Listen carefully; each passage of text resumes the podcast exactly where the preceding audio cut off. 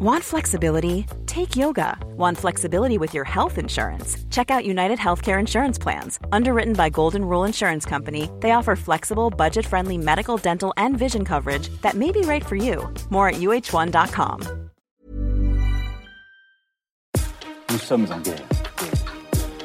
Moi, moi, je, personnellement, je m'étouffe. Accélère Accélère Ils sont aux ordres du pognon Faut laisser la star tranquille. うん Salut, c'est Hugo, j'espère que vous allez bien. Gros programme, comme chaque jour, on est parti pour un nouveau résumé de l'actualité en moins de 10 minutes. Et on commence avec un premier sujet en France. L'ancien Premier ministre Édouard Philippe sort aujourd'hui un livre, mais surtout il laisse planer le mystère sur sa possible candidature à la présidentielle de 2022. En fait, depuis le 3 juillet 2020, date à laquelle il avait donc laissé sa place de Premier ministre à Jean Castex, eh bien Édouard Philippe était resté plutôt en retrait de l'actualité politique nationale en se concentrant surtout sur son poste de maire de la ville du Havre en Normandie. Le truc c'est que depuis quelques jours, et c'est la raison pour laquelle on en parle aujourd'hui, il fait son grand retour avec la sortie de son livre Impression et lignes claires, où il raconte son expérience de Premier ministre avec son conseiller, son bras droit en quelque sorte, le député européen Gilles Boyer. Alors disons les choses clairement, en général un politique qui publie un livre, c'est rarement juste pour, voilà, partager des idées, créer une discussion, etc.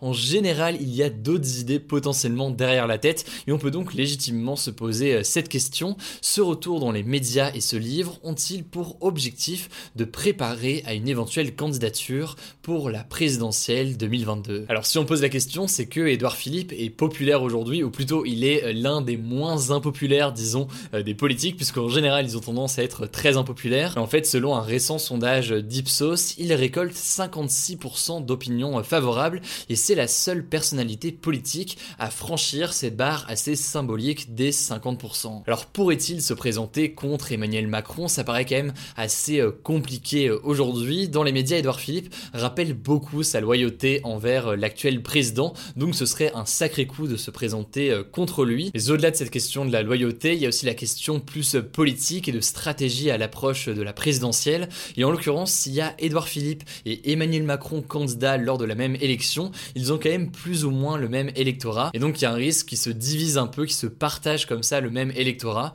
et que aucun d'entre eux arrive à aller au second tour. Après, gardons en tête que Emmanuel Macron était ministre de l'économie sous François Hollande et qu'il a décidé ensuite de se présenter comme candidat. Donc les trahisons en politique, ça existe. Alors l'autre option, l'autre scénario potentiel serait en fait que Emmanuel Macron ne soit pas candidat et que Édouard Philippe soit candidat à sa place. Alors ça en l'occurrence, ça paraît quand même très peu probable aujourd'hui, mais après à voir en fonction de comment évolue la crise sanitaire euh, du Covid, les conséquences sur la popularité éventuelle d'Emmanuel Macron dans les mois à venir. Ça paraît quand même très peu probable, mais c'est quelque chose qui avait été éventuellement suggéré, en tout cas c'était une option potentielle qui avait été mise sur la table par Emmanuel Macron il y a quelques mois lorsqu'il avait donné une interview aux médias bruts. Bref, Edouard Philippe candidat en 2022, ça paraît aujourd'hui assez peu euh, probable, même si en l'occurrence il entretient beaucoup le flou autour euh, de cette question. Certains disent d'ailleurs qu'il se prépare peut-être en réalité plutôt pour 2027. Quoi qu'il en soit, en l'occurrence, ce sujet-là, c'est un sujet qui est très euh, politique, c'est vraiment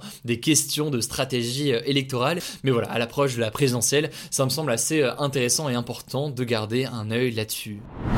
Alors l'autre sujet du jour, c'est un sujet euh, majeur et pourtant on en entend relativement euh, peu parler.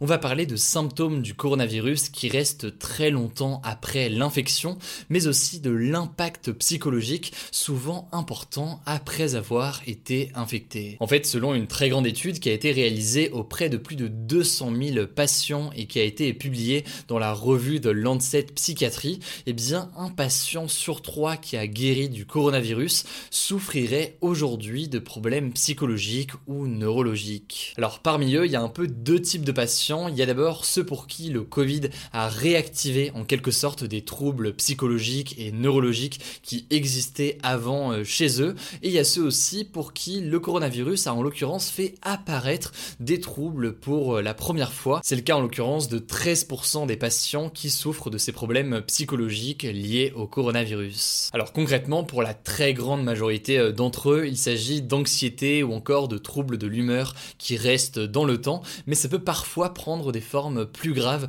surtout pour les patients qui ont été en réanimation à cause du coronavirus, avec notamment, rarement, mais parfois, des risques importants d'AVC, d'hémorragie cérébrale ou encore de démence. Alors cette étude, elle est intéressante parce qu'elle permet de mettre en lumière une conséquence encore peu connue du coronavirus, cet impact psychologique sur le long terme, alors que en parallèle, on parle de plus en plus de Covid long. Le Covid long, ce sont en fait des patients qui ont été infectés par le coronavirus et qui ressentent encore les symptômes du Covid longtemps après leur infection. Une étude du Bureau des statistiques britanniques a affirmé par exemple qu'une personne sur 7 infectée au Royaume-Uni souffrirait de Covid long, soit environ plus d'un million de personnes.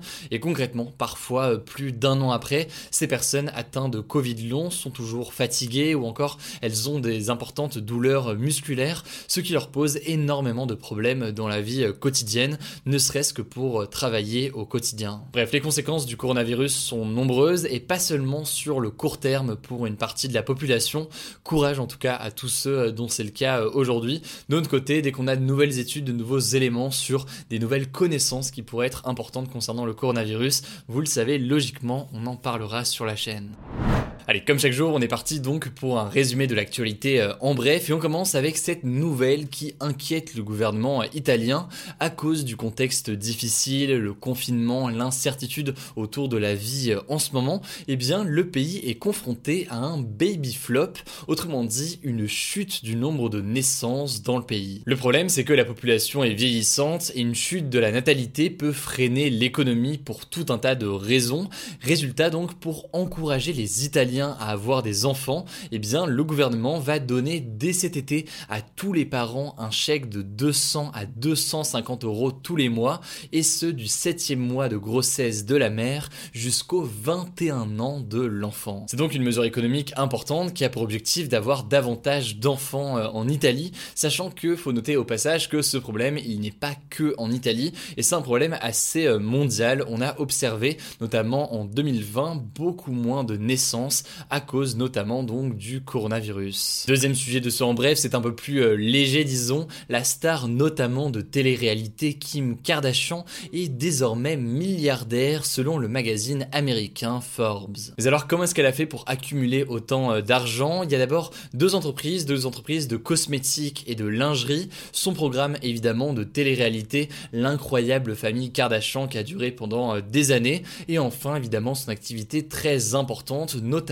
sur les réseaux sociaux. Autrement dans la famille, son ex-mari, le rappeur Kanye West, dont elle vient de demander le divorce, avait lui aussi rejoint la liste des milliardaires américains il y a euh, un an. Et au passage, concernant la petite sœur de Kim Kardashian, donc Kylie Jenner, eh bien Forbes avait estimé en 2019 qu'elle était euh, milliardaire à seulement 19 ans. Mais finalement, retournement de situation puisque euh, un an après, eh bien Forbes avait décidé de retirer ce titre à Kylie Jenner, jugeant qu'elle avait menti sur sa fortune. Voilà, c'est la fin de ce résumé de l'actualité du jour. Évidemment, pensez à vous abonner pour ne pas rater le suivant, quelle que soit d'ailleurs l'application que vous utilisez pour m'écouter. Rendez-vous aussi sur YouTube et sur Instagram pour d'autres contenus d'actualité exclusifs. Écoutez, je crois que j'ai tout dit, prenez soin de vous et on se dit à très vite.